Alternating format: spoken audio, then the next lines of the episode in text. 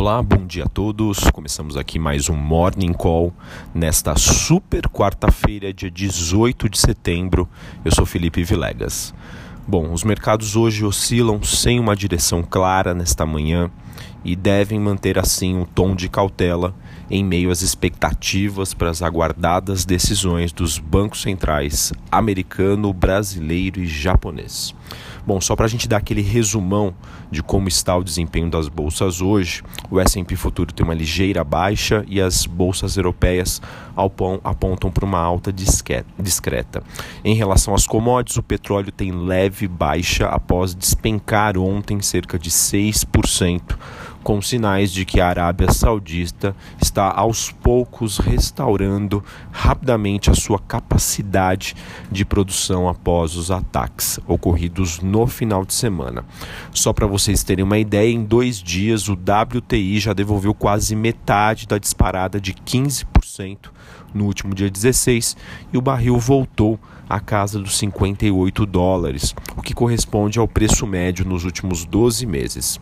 Em relação aos metais industriais negociados em Londres, eles alternam entre altas e baixas, enquanto o minério de ferro na China tem mais um dia negativo, né? ou seja, uma notícia ruim para Vale e para siderúrgicas. Os principais pares da Vale, a BHP e Rio Tinto, também oscilam entre altas e baixas nesta manhã. Bom, acho que o principal assunto do dia, com certeza, a super quarta-feira, ela que deve contar com o resultado da divulgação de política monetária dos Estados Unidos e do Brasil, o Copom. Né? O impacto do Copom ele vai ocorrer somente amanhã nos mercados, já que a decisão acontece após as 18 horas, quando o mercado já estará fechado. Porém, a decisão do FONC, o Comitê de Política Monetária dos Estados Unidos, ocorre hoje às 3 horas da tarde, seguida da fala do Powell, presidente do Banco Central Americano, prevista para acontecer em torno das 3h20, 15h20, horário de Brasília, e isso deve afetar os ativos brasileiros antes do encerramento. Bom, a expectativa majoritária, de acordo com a Bloomberg, é que o Fed corte os juros dos Estados Unidos em 0,25 pontos percentuais, ou seja, uma redução de 2,25 para 2. Mas a reação do investidor vai depender ainda das sinalizações sobre as decisões futuras.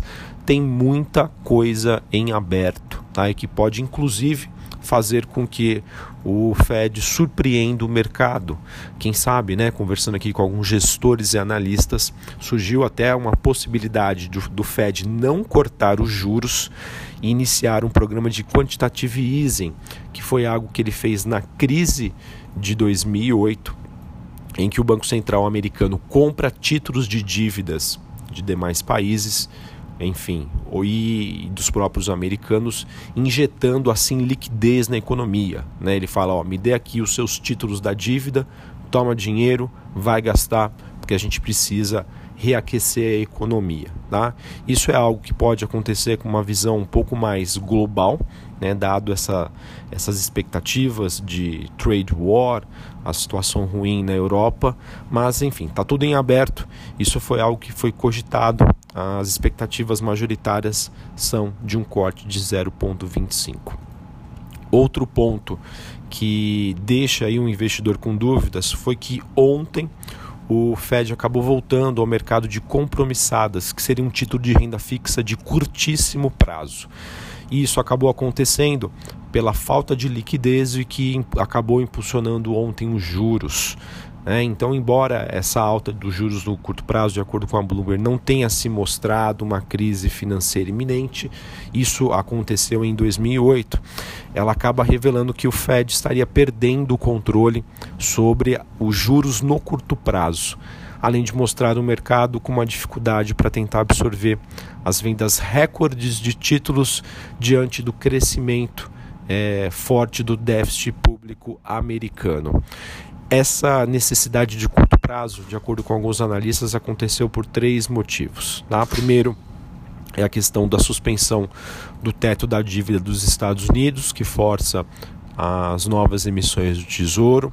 Uma liquidação antecipada de impostos pelas empresas que aconteceu nessa início dessa segunda quinzena do mês de setembro e também um efeito caixa com a liquidação das perdas de fundos que estavam vendidos, ou seja, apostando numa queda do petróleo. Bom, além disso, a gente tem depois do fechamento do mercado, também o Banco Central japonês se preparando para decidir a sua taxa de juros. Bom, falando aqui de Brasil, o repique ontem de volatilidade causado pelo salto do petróleo acabou não impedindo uma nova rodada de quedas na, nos juros futuros, né, negociados no mercado de derivativos aqui no Brasil. E o que faz é, com que a, a maioria é, das apostas em relação ao Copom, Comitê de Política Monetária do Brasil, é de um corte de 0,5%. Ou seja, Copom aí, a maioria das expectativas do mercado é que leve uma redução da Selic, a nossa taxa básica de juros, de 6 para 5,5%, menor patamar da história.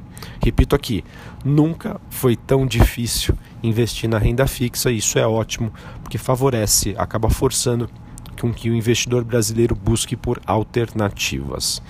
O que favorece também esse sentimento de uma queda de 0,5% foi é, em relação às projeções de inflação do último relatório Focus, que acabam ajudando a consolidar essa, essa visão. E também uma expectativa de que os juros poderiam chegar a 5% no final do ano. Bom, ah, a questão é uma dúvida ainda né, sobre essa movimentação futura, se vai ter mais um corte de 0,25% ou mais 0,5%, e alguns bancos, inclusive, já estariam esperando a taxa de juros aqui no Brasil abaixo dos 5% até o final do ano. Por consequência disso, mais do que a decisão, já que está praticamente dado o corte de 0,5%, o foco do investidor vai ser no comunicado do Banco Central. Uma dúvida que paira é o risco do impacto das incertezas globais, no câmbio principalmente, ao câmbio. E vamos ver aí se o Banco Central brasileiro então adota um tom mais neutro ou um tom aí, digamos, mais agressivo. Ok? Então, Vamos aguardar. Essa questão aí dos juros está realmente bastante complicada. Uma dúvida, existem inúmeros cenários. Eu acredito que essa decisão é, de hoje, dessa super quarta-feira, é uma das mais importantes dos últimos tempos, tanto em relação aos Estados Unidos quanto aqui a Brasil. Ok? Então vamos ficar atentos repetindo, uh, o impacto de Estados Unidos deve mexer com o mercado aqui, enquanto que a decisão do Banco Central brasileiro e principalmente o seu posicionamento só vai impactar os mercados amanhã. Bom, sobre a agenda do dia, às 8 horas da manhã nós temos dados de GPM aqui no Brasil e nos Estados Unidos às 9h30 dados de construção de casas novas. Sobre o noticiário corporativo, Banco Inter concluiu a sua conversão de ações em units. É, então ficou a, a cifra de 91,5% do total serão negociadas em units. A Sinqia, a antiga Senior Solution, aprovou o preço de R$ 62,00 por ação em uma oferta que ela fez, um follow-on e as novas ações começam a ser negociadas no próximo dia 19 de setembro. Ontem também estava esperado a fixação do, do preço da ação do Banrisul, que acabou sendo adiada para hoje. Isso porque a quantidade de ações pode ser aumentada em 35%, elevando assim a oferta de 71 para 96 milhões.